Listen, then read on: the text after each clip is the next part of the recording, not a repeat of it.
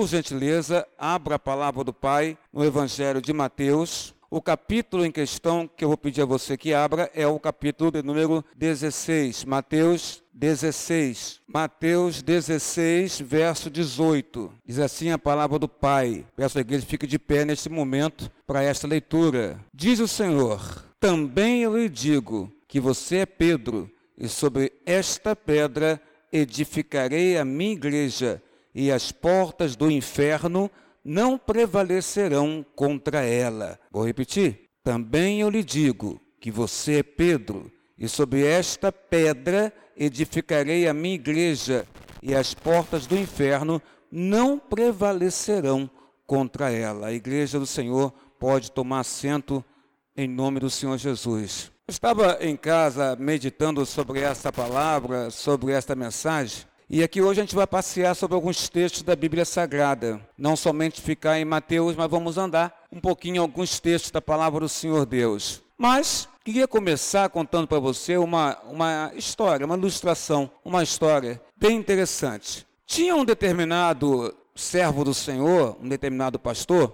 que estava já, vamos dizer assim, cansado, cansado de ver os seus sermões diante da igreja caírem no vazio. Ele pregava, ele pregava, ele pregava a palavra do Senhor e ele não via modificação na vida da igreja. Não via modificação na vida cultica daqueles irmãos. Não via modificação nenhuma na vida do povo dentro da igreja ou fora da igreja. E ele pregava, pregava, pregava a palavra, insistia na pregação do evangelho, na pregação da palavra, mas não via nenhuma modificação. Um determinado dia, um determinado domingo, na casa do Senhor, nessa igreja que ele pastoreava, ele foi para o púlpito pregar a palavra, como ele sempre fazia ao longo daquele tempo todo, daqueles anos todos, naquela igreja. Mas só que naquele dia foi diferente. Ele chegou no púlpito e chegou com uma bacia, chegou com água, chegou com uma caneca, chegou com espuma, chegou com um barbeador e ali no púlpito do Senhor, ele com aquela bacia, com aquela caneca,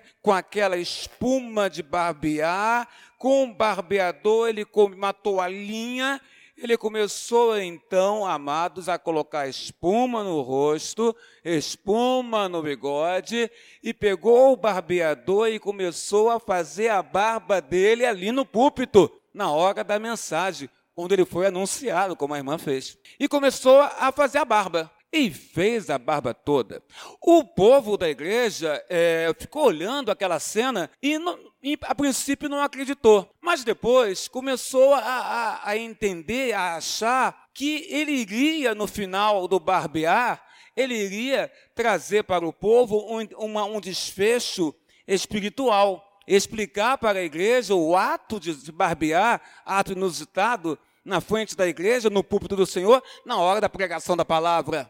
E ele está ali, está com aquela toalhinha e está se barbeando, aquela barba bem feita, colocou um espelho no púlpito, ficava se olhando, ia, fazia os laterais, fez o bigode, tudo direitinho, e depois então jogou um pouco de água para tirar a espuma, pegou a toalha, secou o rosto, barba feita, rosto limpo, bigode retirado, rosto totalmente limpo e aparado. Ali ele estava e o povo pensou: agora vem, agora vem o um entendimento para a gente desse ato do pastor. Mas o que, que ele fez? Terminada a barba, ele então faz uma oração e despede o povo, para o povo ir embora. Acabou o culto. Ninguém entendeu nada. Ele não pregou, ele se barbeou. Não trouxe naquela, no ato se barbear num ato inusitado, uma explicação espiritual.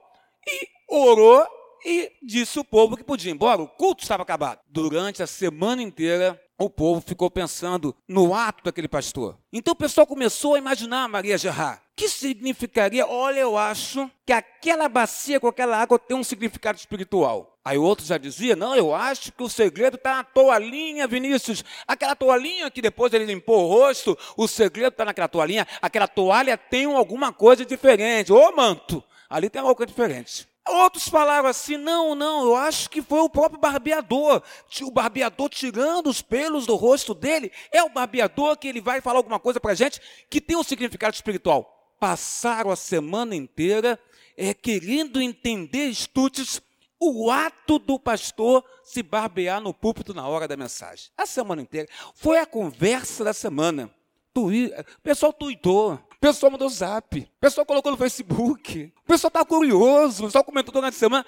No domingo seguinte, a igreja estava assim, ó, cheia, lotada, porque todo mundo pensou o seguinte: ele vai contar, ele vai contar o significado espiritual do ato de se barbear no púlpito. Eu não posso perder esse culto, porque o pastor vai falar para a gente qual é o significado espiritual. Ele então foi anunciado mais uma vez e aí se postou de frente para o púlpito, e nessa hora então ele diz para o povo: Olha, não tem nenhum significado espiritual, não. Não. Não tem nenhum significado espiritual, nem a questão da toalha, nem a caneca, nem a bacia, nem a água no rosto, nem o barbeador. Nada tem um significado espiritual aqui. Nada. Na verdade, eu gostaria de uma coisa, ele disse para o povo.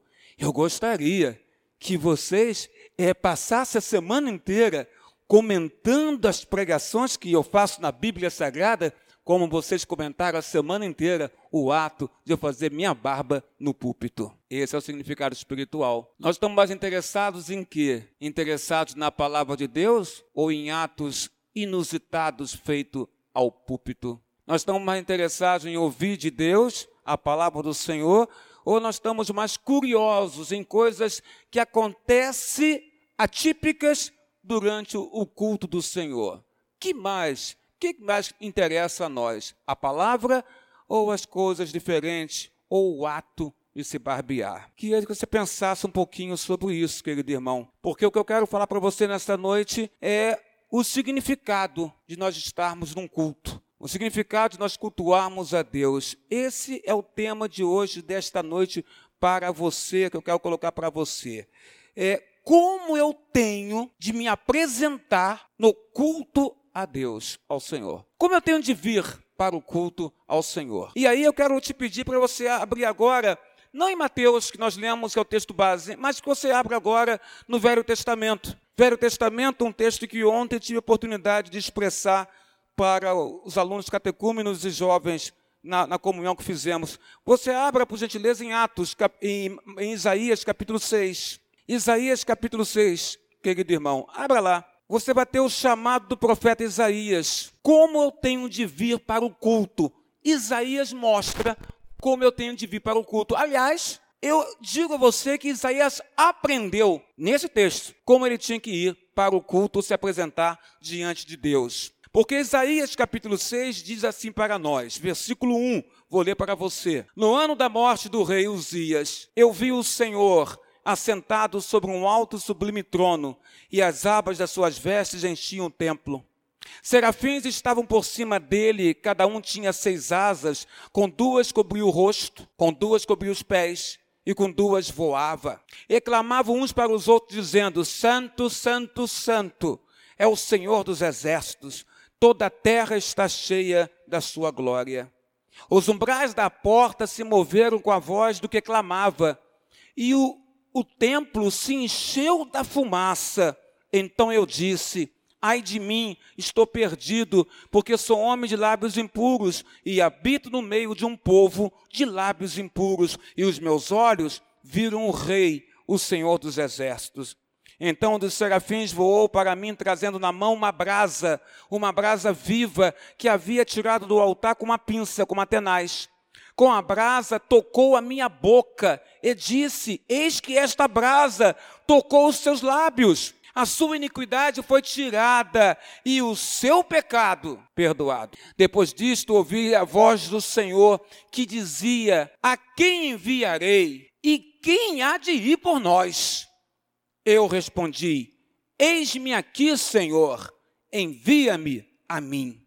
Esse texto de Isaías, ele é fantástico, ele, ele, pode, ele inicia para nós o entendimento como eu tenho de vir, de estar num culto a Deus, na igreja do Senhor.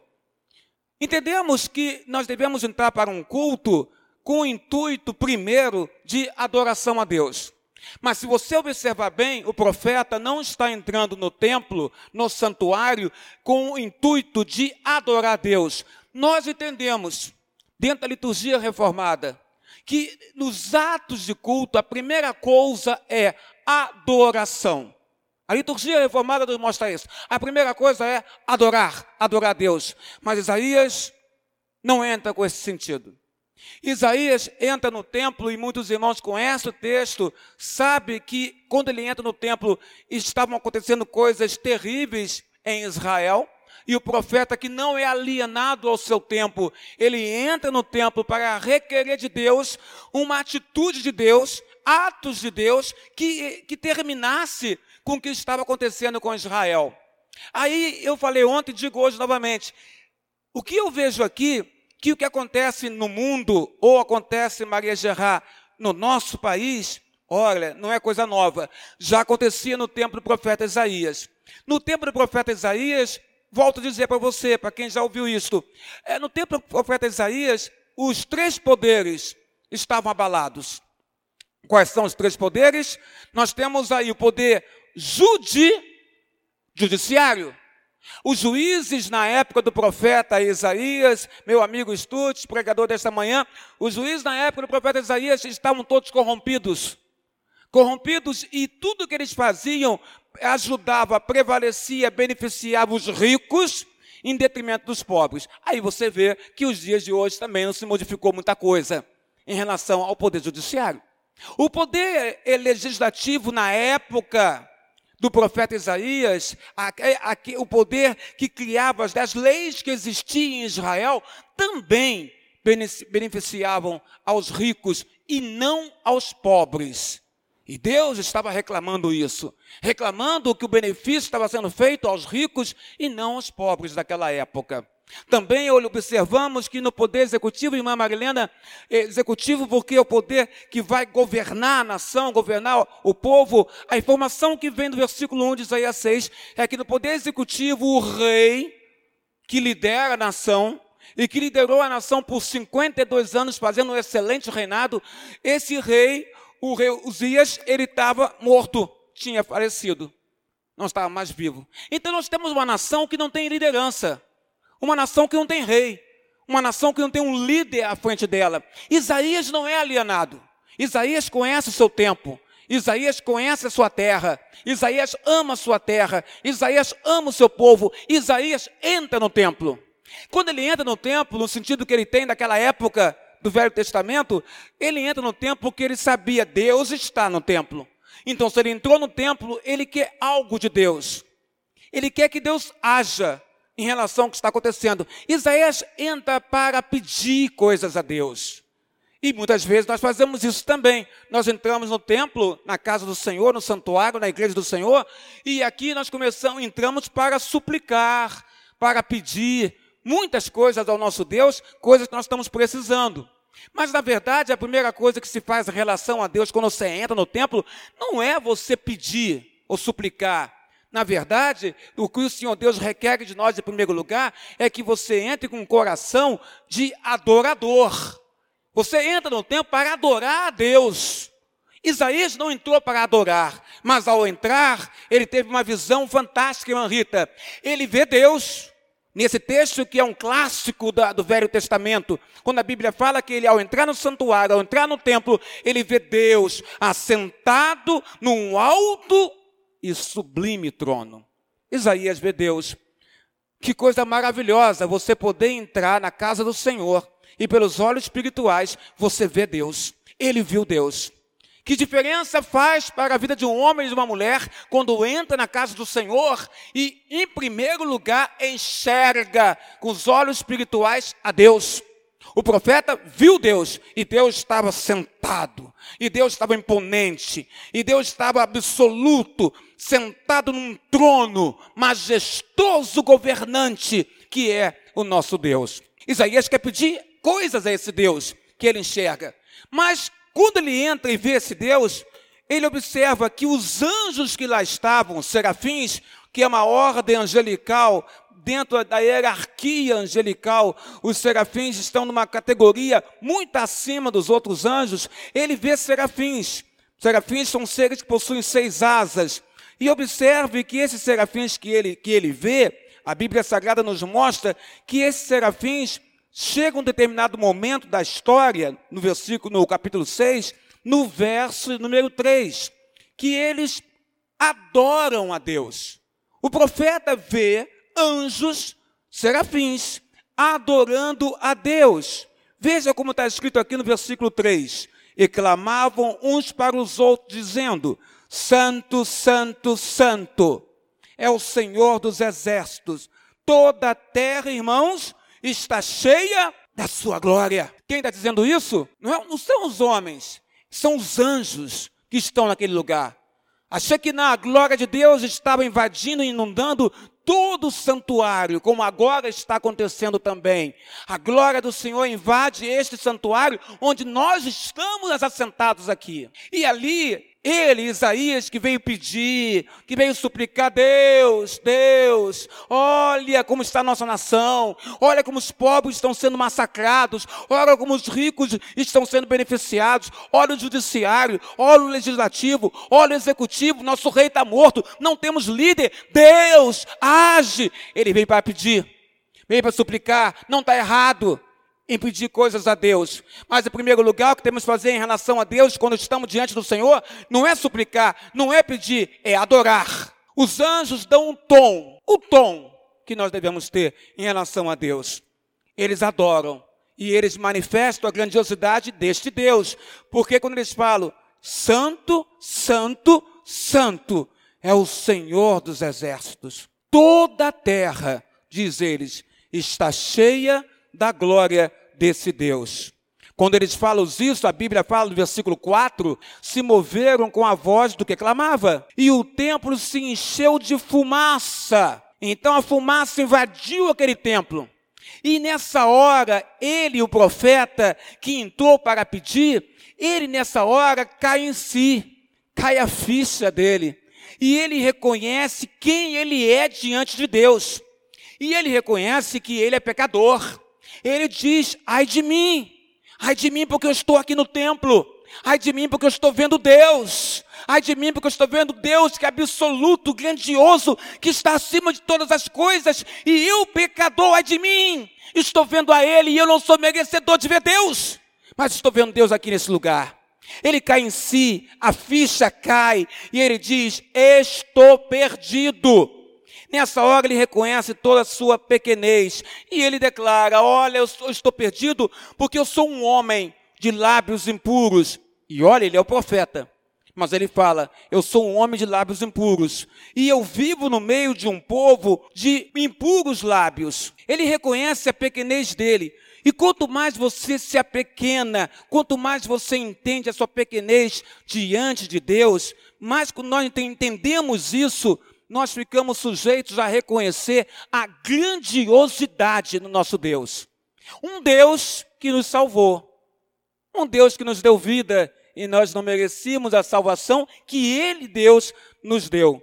Quando Isaías entende isso, a sua pequenez, e ele esquece até de pedir, esquece até de suplicar, esquece até de pedir a Deus alguma coisa, porque ele vê a adoração dos anjos e ele olha para si e reconhece sua pequenez.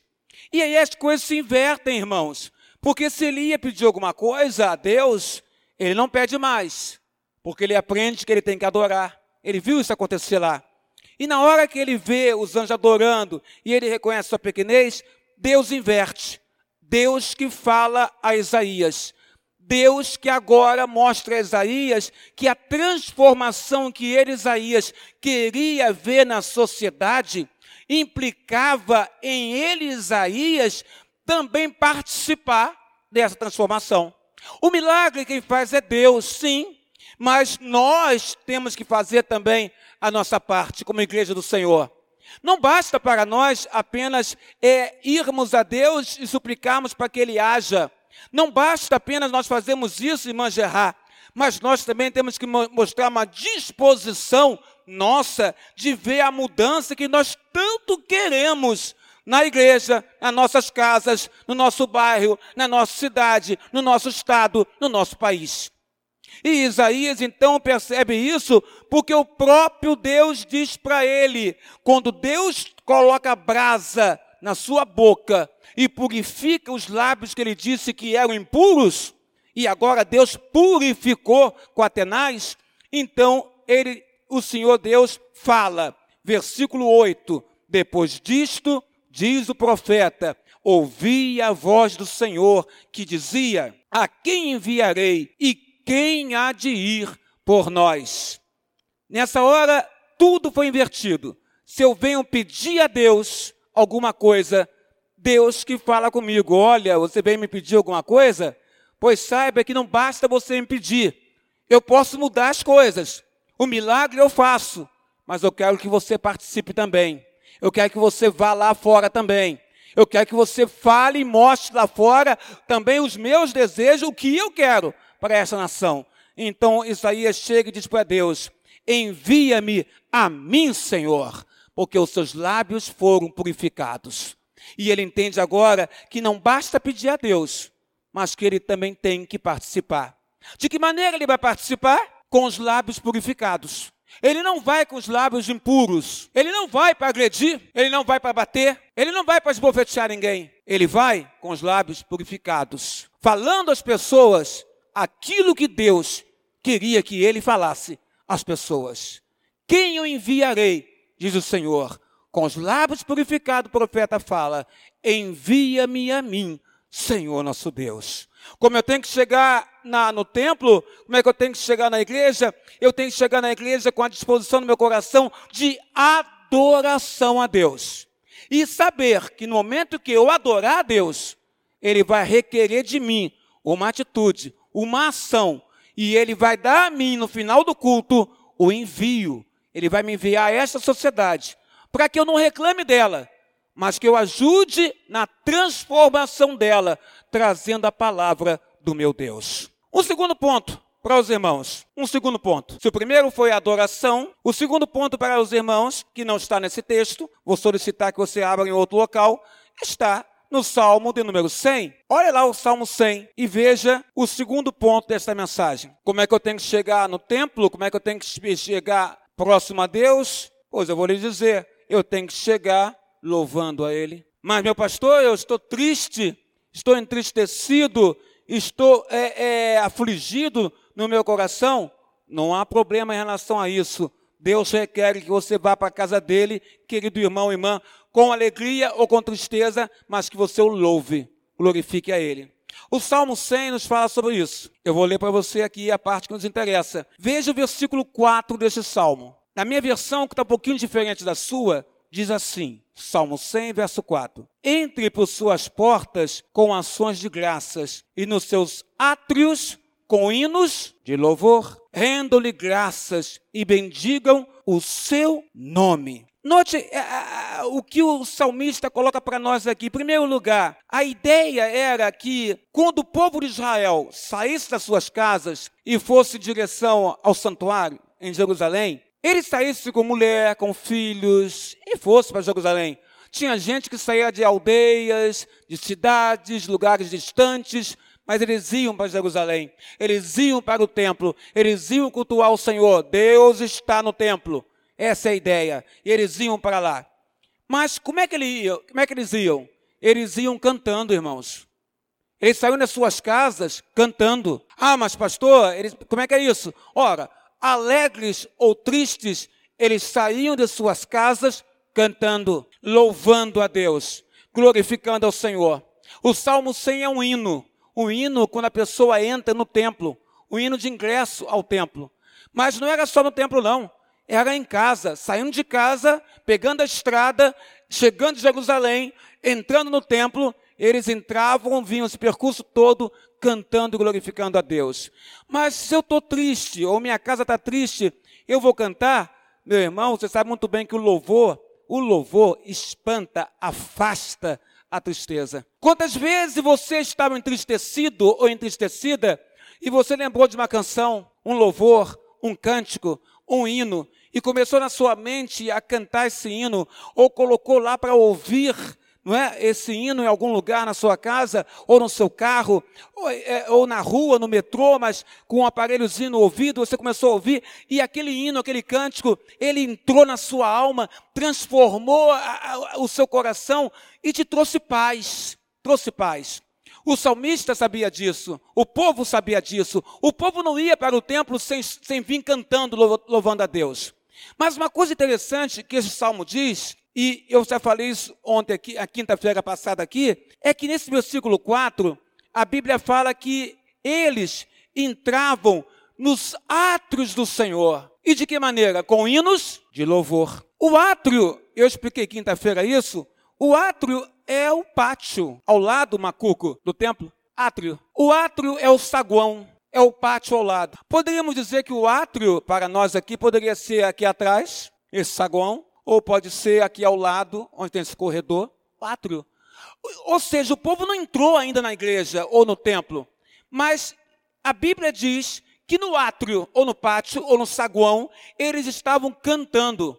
Como é que eu tenho que chegar no templo? Eu tenho que chegar cantando. Como é que, e ao chegar no templo cantando, vindo da minha casa, como é que eu me comporto nos corredores do Senhor? Nos corredores do Senhor, no saguão do Senhor, no átrio do Senhor, no pátio do Senhor, eu continuo o quê? Louvando, louvando a esse Deus, glorificando a Ele com canções maravilhosas. Observe, quando eles estavam cantando e glorificando a Deus, não havia mais nada na mente deles, a não ser o louvor a este Deus. Mas a Bíblia fala no verso 4: quando eles entravam pela porta, eles paravam de louvar. Você leu aí no verso 4? Pode ler na sua Bíblia. Você vai encontrar. Quando ele fala entrai por suas portas, ele fala entrai por suas portas com hinos de louvor? Não. Ele fala que no átrio é o hino de louvor. Minha casa, na estrada, no átrio. Estou louvando a Deus, estou cantando, glorificando. Mas quando eles entram, Macuco, na porta, tudo muda. Eles param de cantar. Esse povo de Israel nos ensina muita, muita coisa boa em relação ao, ao culto a Deus. Quando eles entram na porta, param de cantar. E agora, eles, Marilena, somente têm no coração ações de graças, atitude de gratidão. Eles entram e agradecem, meu Pai, meu Deus, obrigado. Obrigado por me fazer sair de minha casa, enfrentar aquela estrada, vim com a minha família e agora eu estou diante de ti no santuário. Eu só tenho para ti palavras de gratidão. Será que ninguém estava triste naquela casa, naquela família que veio na estrada e entrou no templo? Estavam tinham problemas nas suas vidas, mas eles tinham uma reverência, um entendimento do divino, do sagrado, muito maior do que nós temos hoje. Porque hoje, infelizmente, nós estamos banalizando o que é sagrado. Estão banalizando. Aquele povo não. O entendimento era, ele está no templo. Cara-se diante dele, toda a terra. Deus está no templo. Eles cantavam lá fora, mas quando entravam aqui, paravam de cantar. E então o coração se enchia de gratidão por estarem diante de Deus. Então, como é que eu tenho que vir para o templo? Eu tenho que adorar, meu Deus. Como é que eu tenho que vir? Eu tenho que vir para louvar. Eu venho de casa, como é que eu venho? Eu venho louvando. E sabe o que acontece? Quando você vem louvando de casa, tudo aquilo de ruim que está na sua mente, que foi produzido ao longo da semana e que às vezes estoura dentro da igreja, é, em manifestações de mau humor ou de rosto fechado e coisas que você poderia relevar, você não releva, que o irmão faz. Você poderia relevar, não releva por causa da situação da semana. E como você não veio glorificando a Deus, você veio no que a gente chama na carne, você entra na carne dentro da igreja. E aí tudo que acontece dentro dela chama sua atenção negativamente. E aí ele não, o, o israelita quando ele entrava, ele entrava, ele está aqui, o Senhor está aqui. Ele é merecedor de toda honra e glória. Adorar é honrar, é servir, é obedecer a Deus. E então esse salmista, o homem de Israel, quando entrava, ele agradecia a Deus. Quero contar para você uma outra ilustração. Tinha um, rapaz, um jovem, que ele é, chegou para o pastor dele, olhou para o pastor: Pastor, olha, eu vou sair da igreja. Ele disse isso para o pastor dele vou sair da igreja. O pastor olhou para ele, mas por que você quer sair da igreja? Não estou entendendo. O que, que houve com você para você dizer para mim que você quer sair da igreja? E ele então disse assim, pastor, eu vou sair da igreja porque, olha, eu não aguento mais, não, eu não aguento essas coisas que eu vejo dentro da igreja, pastor. Aí eu vejo irmã falando mal de irmã. Eu vejo coral desafinando. Meu ouvido é sensível, pastor. Eu entendo de música. Está desafinando. Eu vejo irmão, pastor, que vai ler a Bíblia lá no púlpito e lê mal. Não parece que não sabe ler direito. Então, pastor, eu estou vendo muita coisa errada acontecendo na igreja, pastor. E outra coisa, isso aí eu não aguento, pastor. Eu não aguento.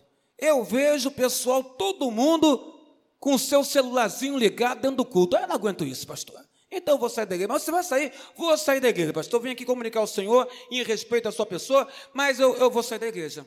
O pastor, então, olhou para aquele jovem e disse: Tudo bem, mas antes de você sair, eu quero que você faça uma coisinha. Não, pode falar, pastor, eu faço. Mas estou indo embora, hein? Não, mas você vai fazer uma coisinha. Está vendo aí, irmão? Então, ó, você vai encher esse copo d'água até a boca. Eu não vou colocar até a boca, porque eu não quero dar o trabalho à zeladoria depois. Até a boca. Eu quero que você faça o seguinte: você vai, com esse copo transbordando, você vai dar três voltas no santuário. Como eu não estou mais com o microfone sem fio, estou com, com fio, não vou fazer isso, né? não dá para andar tudo. Então você vai andar três vezes com esse copo transbordando, para lá e para cá, três vezes. Você faz isso? Faço, pode deixar. Ele foi, foi para lá até o final, voltou, foi de novo, voltou, foi de novo, voltou, com o copo cheio. Mas o pastor falou: não pode entornar, hein? Não, não vou deixar entornar, não. Peraí, pastor. Não, não vou entornar, não. Ó, oh, vai entornar. Pessoa que é, é fio, né? Estou esperto, que é isso. Ó, vai entornar, não. Aqui. Viu, Haroldo? Pilates, Haroldo. Vamos fazer, vamos fazer Pilates, Haroldo. Nós dois, vamos fazer. Como é que é bacaninha, ó. Tá vendo? Labirintite, ó. Não está tá caindo água. Então, ele foi três vezes. Nas três vezes ele foi, voltou. Aí, ele foi em direção ao pastor de novo agora. Foi lá em direção ao pastor, e o pastor perguntou: Vem cá, você deixou entornar algum, algum pingo aí na, no santuário? Não, não deixei, não, pastor. Quando você foi lá e voltou, você viu alguma irmã conversando? Uh, não. Quando você foi lá e voltou, você, porventura, você percebeu que o coral, quando cantou, estava desafinando? Você, quando foi lá e voltou, você percebeu é, aquele irmãozinho que eu pedi para ler a Bíblia, se ele leu mal? Não, também não, pastor. E por que sabe que você não percebeu isso? Porque você estava focado no copo com água que estava transbordando e você não podia deixar essa água cair no momento que você estava andando. Sabe qual é a moral dessa história, querido irmão e querida irmã? Se nós estivermos na casa de Deus, focados no Senhor Jesus, que é o Senhor da igreja, você não vai ter tempo de ver o teu irmão ler mal a palavra do Senhor aqui no púlpito. Você não vai ter tempo de ficar achando, porque entende de música, que esse coral está tá desafinando.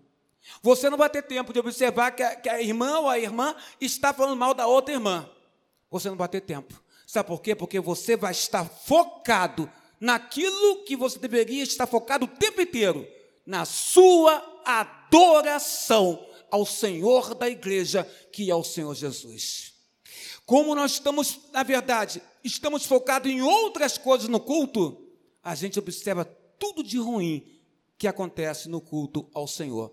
Você está assim? Você está olhando fixo para o copo com água que é Jesus?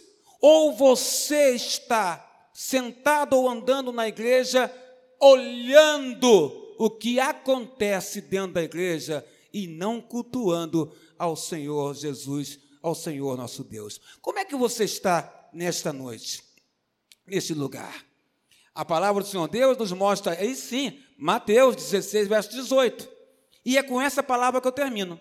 Aqui a palavra nos mostra que Jesus ele prometeu construir a sua igreja. E glória a Deus, que o Filho de Deus, ele sendo Deus, o que ele promete, ele cumpre. Ele prometeu construir a igreja dele, e ele construiu. Nós somos a igreja de Jesus.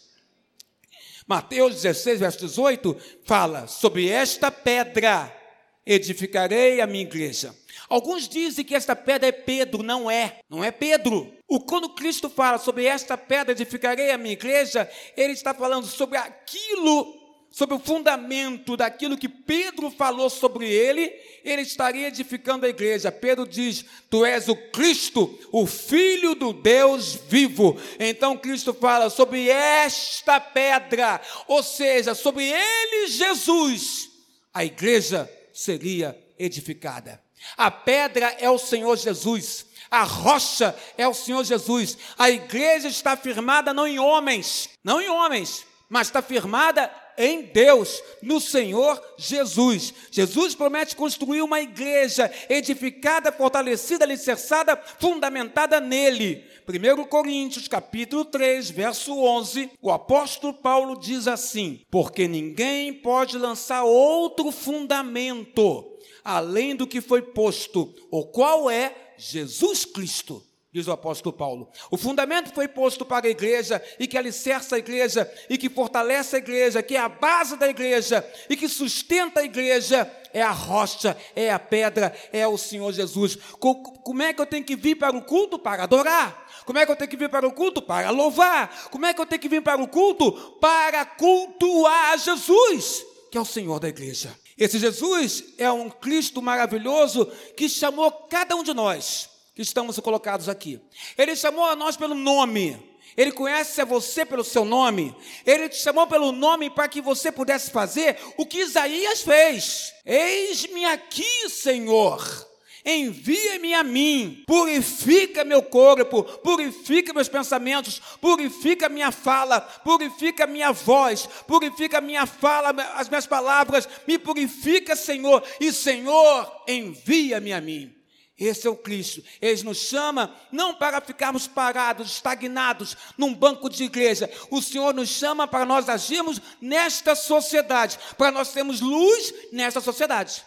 É para nós mostrarmos Ele, Jesus, nesta sociedade, com nossos atos, com nossas atitudes, com a nossa maneira de falar, de dizer, de raciocinar. O meu pensamento tem que ser um pensamento em concordância com o pensamento de Deus, que eu conheço através da Bíblia Sagrada. Posso não conhecer por inteiro, porque o Senhor é ilimitado, mas eu tenho uma noção do pensamento do Senhor, da vontade do meu Senhor, através da leitura da palavra do meu Deus. Então a minha vida tem que ser baseada nos ensinos que Jesus Cristo deixou para os apóstolos. E que os apóstolos ensinaram para a igreja. E fizeram a igreja em Atos 2, verso 42. A igreja perseverava na doutrina dos apóstolos. Na doutrina, nos ensinamentos do Senhor Jesus. Esse Jesus que a Bíblia nos diz em outros versículos, em Atos capítulo 2, verso 37 e 38, no momento em que Pedro prega a palavra e pregando a palavra, as pessoas que ouviram ele falar de Jesus não tiveram outro jeito senão dizer assim: irmãos, que faremos com aquilo que esse homem está pregando? Ele fala de, do Messias, ele fala que esse Jesus é o Messias, ele nos, o que ele nos conta nos remonta ao que está colocado na palavra, nas Escrituras. O que faremos então, irmãos? Respondeu-lhes Pedro: Arrependei-vos, e cada um de vós seja batizado em nome de Jesus Cristo para a remissão dos vossos pecados, e recebereis o dom do Espírito Santo. Naquele dia, naquele lugar, a Bíblia Sagrada fala que quase 3 mil pessoas abraçaram é, pela fé a Cristo Jesus como Senhor e Salvador e foram batizados. E houve um acréscimo de quase 3 mil pessoas na igreja do Senhor. Porque quando a palavra de Deus é pregada, ela nos confronta. Ou você diz sim, ou você diz não. Não tem talvez. Não tem talvez na palavra de Deus. Ou você diz sim, ou você diz não, aquilo que Deus está colocando para você. Ali foi o começo da igreja. O que faremos, irmãos? Arrependei-vos, disse Pedro para aquelas pessoas. Ali a igreja começou e ela cresceu, e cresceu e muito. Em Atos 2, verso 47, a Bíblia diz: acrescentava-lhe Deus dia a dia os que iam sendo salvos. O Senhor começou a agir no seio da igreja, e Deus começou então acrescentando à igreja pessoas e mais pessoas que, através do Espírito Santo, recebiam a Jesus como Salvador das suas próprias vidas. E ao receberem Jesus, recebiam a palavra dele, a palavra do Senhor. O que, que te faz pensar? Um servo, um pastor que se barbeia no púlpito é motivo de comentário para ti durante toda a semana ou alguém que prega a palavra de salvação para o teu coração? O que mais edifica a nossa vida? Os atos do cotidiano ou um Deus que está acima de todas as coisas para o nosso coração? Quando eu venho para o templo, eu venho para adorar, eu venho para louvar e eu venho para glorificar o nome do Senhor da igreja, o Senhor Jesus. Tu és o Cristo, o Filho do Deus vivo.